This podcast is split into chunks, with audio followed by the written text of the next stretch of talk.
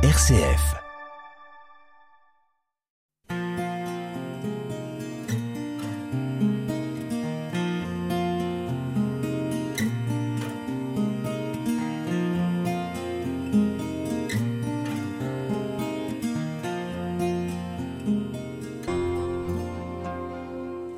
En ce temps-là, Jésus disait à ses disciples Ce que vous faites pour devenir des justes, évitez de l'accomplir devant les hommes pour vous faire remarquer.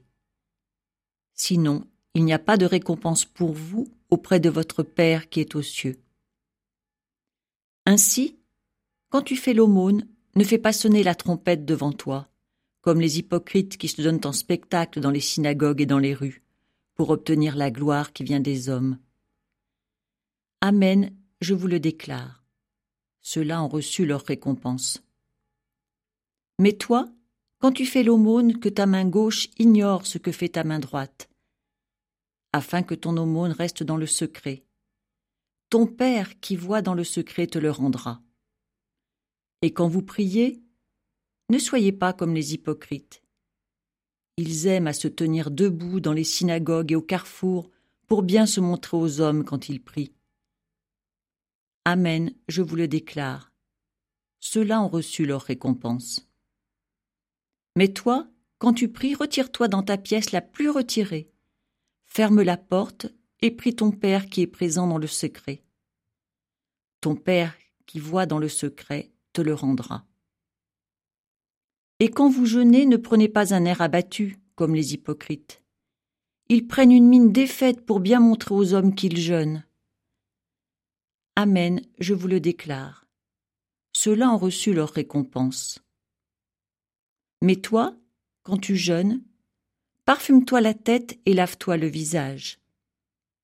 Ainsi, ton jeûne ne sera pas connu des hommes, mais seulement de ton Père, qui est présent au plus secret.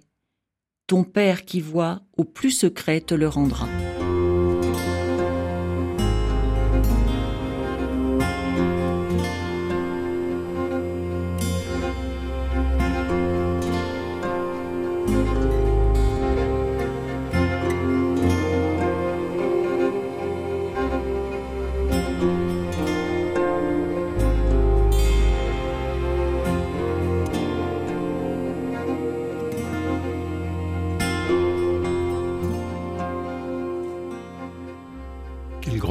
À notre vocation chrétienne.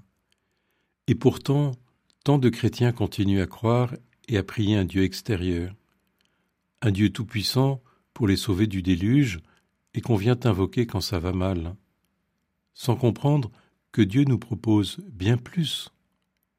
Il vient par amour habiter notre vie. Le Dieu de Jésus-Christ, qui vient partager notre humanité jusqu'à ses limites et ses fragilités, pour les habiter de son amour, les revêtir de sa tendresse, jusqu'au tréfonds de nos existences, de nos cris, de nos peurs et de nos doutes. Encore faut-il que nous les laissions entrer. Le temps de carême nous est donné pour retrouver cette présence de Dieu en nous. Elle seule peut venir à bout de nos tentations récurrentes d'avoir, de pouvoir et de domination. Elle vient guérir notre mal à la racine, un mal qui est toujours un manque d'amour, par un amour plus fort, plus grand, l'amour de Dieu. Il y a en nous un besoin parfois frénétique de s'accrocher aux choses qui passent et d'accumuler des biens inutiles, des relations superflues, de vivre du regard des autres au lieu de rechercher ce qui ne passe pas et vivre du regard de Dieu. Les moyens habituels que Jésus nous propose dans cet évangile, l'aumône, le jeûne, la prière, sont les plus efficaces dans ce combat. Ils nous permettent de nous décentrer des biens de la terre, de nous tourner vers les autres et vers Dieu, si nous les utilisons en vérité, et non pas pour nous donner en spectacle, comme Jésus le dénonce. Nous avons quarante jours de grâce pour attiser cette rencontre et vivre ensemble cette expérience de Dieu. Le désir est fondamental. Des moyens nous y aident, le jeûne, le partage, la prière. Recherchons l'essentiel, recherchons Dieu, et le reste nous sera donné par surcroît, C'est tout le sens du carême. La rencontre avec Dieu, c'est la rencontre entre deux intimités, celle de Dieu et la nôtre. C'est tout simplement peu à peu se décentrer pour retrouver le Dieu du cœur humain.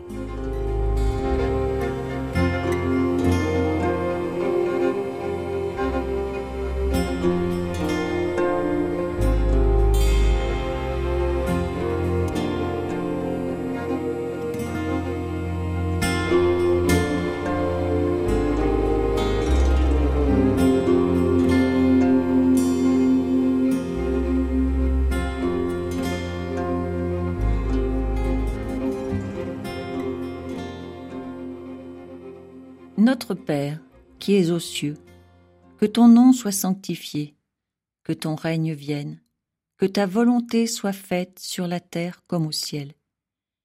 Donne-nous aujourd'hui notre pain de ce jour. Pardonne-nous nos offenses comme nous pardonnons aussi à ceux qui nous ont offensés. Et ne nous laisse pas entrer en tentation, mais délivre-nous du mal. Car c'est à toi qu'appartiennent le règne, la puissance et la gloire, pour les siècles des siècles. Amen.